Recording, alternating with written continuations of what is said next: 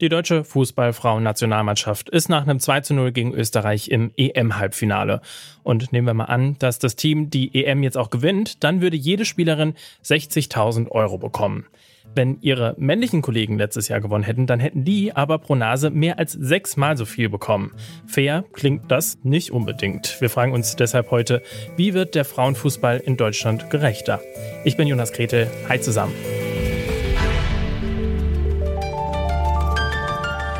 Zurück zum Thema.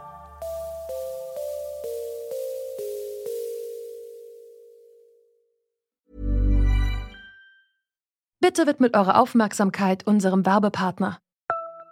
Die Suche nach geeigneten Mitarbeitenden kann viel Zeit in Anspruch nehmen, muss sie aber nicht unbedingt, denn man kann sich helfen lassen.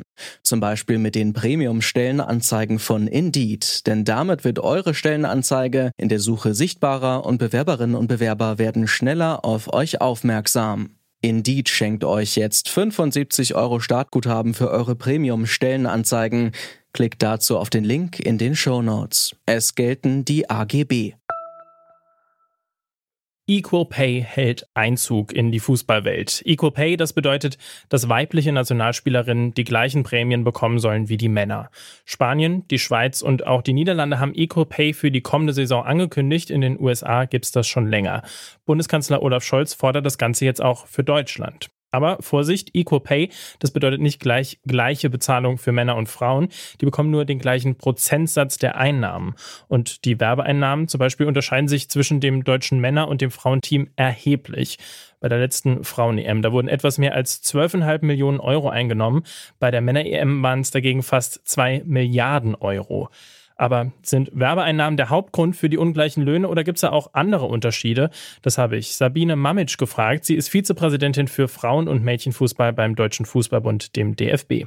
Also wenn ich jetzt die Nationalmannschaft äh, vergleiche, der DFB hat die gleichen Strukturen geschaffen bei den Männern und bei den Frauen. Das heißt, wir werden, wir fahren mit dem gleichen Tross, also natürlich unterschiedliche Besetzung, aber wir haben die gleiche Anzahl der medizinischen Abteilung eines Trainerstabs, alles was Social Media, was dazugehört. Also wir sind ja ungefähr gerade bei ungefähr 70 Personen und so ähnliches bei den Männern auch. Also da macht der DFB überhaupt gar keinen Unterschied. Und natürlich Geld ausschütten kann man nur, wenn man auch genug Geld einnimmt. Im Moment ist leider die Frauennationalmannschaft noch immer ein kleines Verlustgeschäft. Das heißt, die Werbeeinnahmen der Männer, damit werden auch die Ausgaben der Frauen finanziert. Wir sind noch nicht so lukrativ, dass wir tatsächlich auch noch mehr ausschütten können.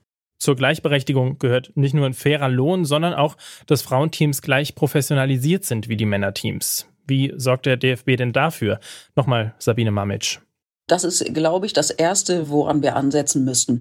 Das ist das, wo England uns im Moment im Vorteil ist. Da haben die großen Clubs beschlossen, sie installieren bei sich ein Frauenteam und sorgen dafür, dass die auch die Strukturen nutzen können. Das ist in Deutschland leider nicht überall so möglich. Also das heißt, bei Bayern München weiß ich, die können die Strukturen nutzen. Das ist in Hoffenheim so gegeben. In Wolfsburg kann die erste Mannschaft so trainieren, aber zweite Mannschaft nochmal auch ganz andere Bedingungen. Und da müssen wir hinkommen, dass sozusagen die Infrastruktur für die deutschen Spielerinnen eine verbesserte wird.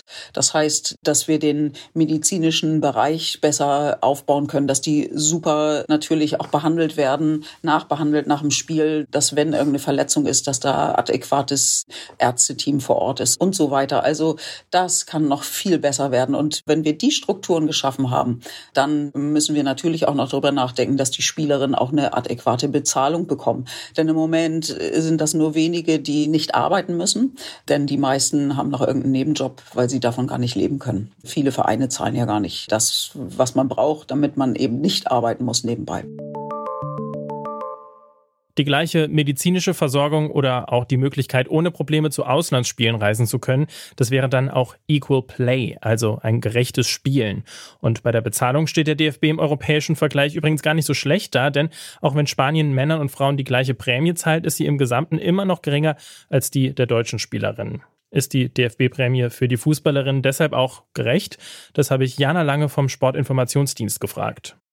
Ja, Gerechtigkeit, darüber lässt sich ja vortrefflich streiten und ich glaube, wir alle finden die Summen, die da im, im Männerfußball so kursieren, als Außenstehende ja teilweise ähm, schwer nachzuvollziehen und mitunter vielleicht auch absurd.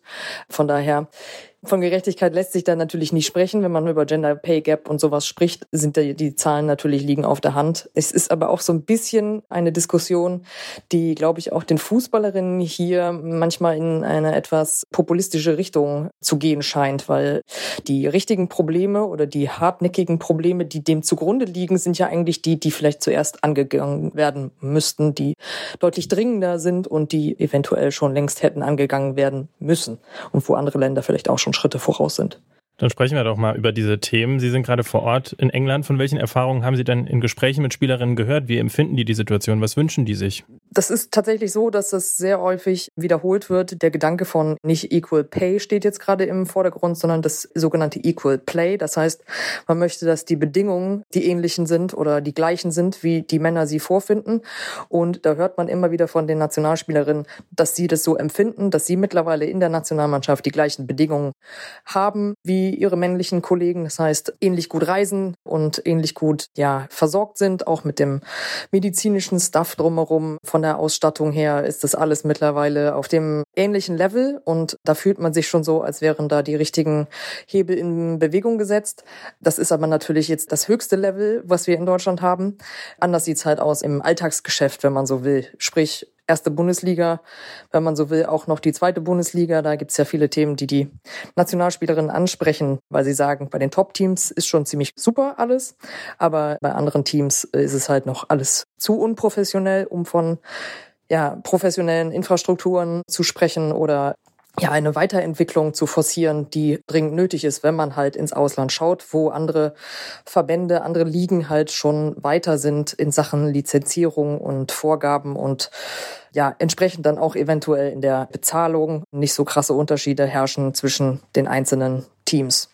Gerade haben wir schon mit Sabine Mamitsch vom DFB gesprochen. Sie meint, Frauenfußball in Deutschland sei ein Verlustgeschäft, auch weil die Leute einfach nicht ins Stadion kommen. Und Sie haben es auch gerade gesagt, in England ist das schon anders. Da ist auch gerade die Begeisterung für die EM richtig groß. Warum sind die Deutschen so begeisterungslos für Frauenfußball? Beziehungsweise was könnte man da ändern? Man muss sich halt dafür ins Zeug legen. Wenn ich keine Werbung mache für ein Länderspiel, das vielleicht auch noch irgendwo in einem Ort stattfindet, wo jetzt nicht der Fußballzirkus herrscht, dann ist es natürlich ungleich schwieriger, über Zuschauer Einnahmen zu generieren. Das ist also ein komplexes Gesamtkonstrukt, wo man sich wirklich hinterklemmen muss für eine richtig gute Vermarktung, genauso wie die Engländer das hier bei der EM auch vormachen. Man braucht gute Fernsehverträge, sodass der Top-Sport, den man geboten haben möchte, auch vernünftig konsumiert werden kann und auch dauerhaft und nachhaltig.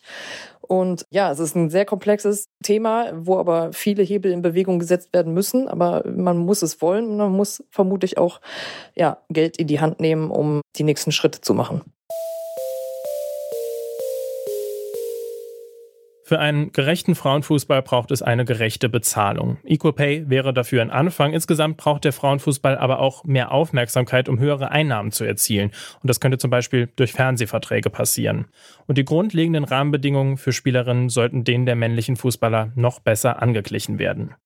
Das war's dann von uns für heute. An dieser Folge mitgearbeitet haben Lars Fein und Mira Emmerling. Produziert wurde sie von Benjamin Sadani. Chefin vom Dienst war Charlotte Nate und ich bin Jonas Gretel. Sage ciao, bis demnächst. Zurück zum Thema vom Podcast Radio Detektor FM.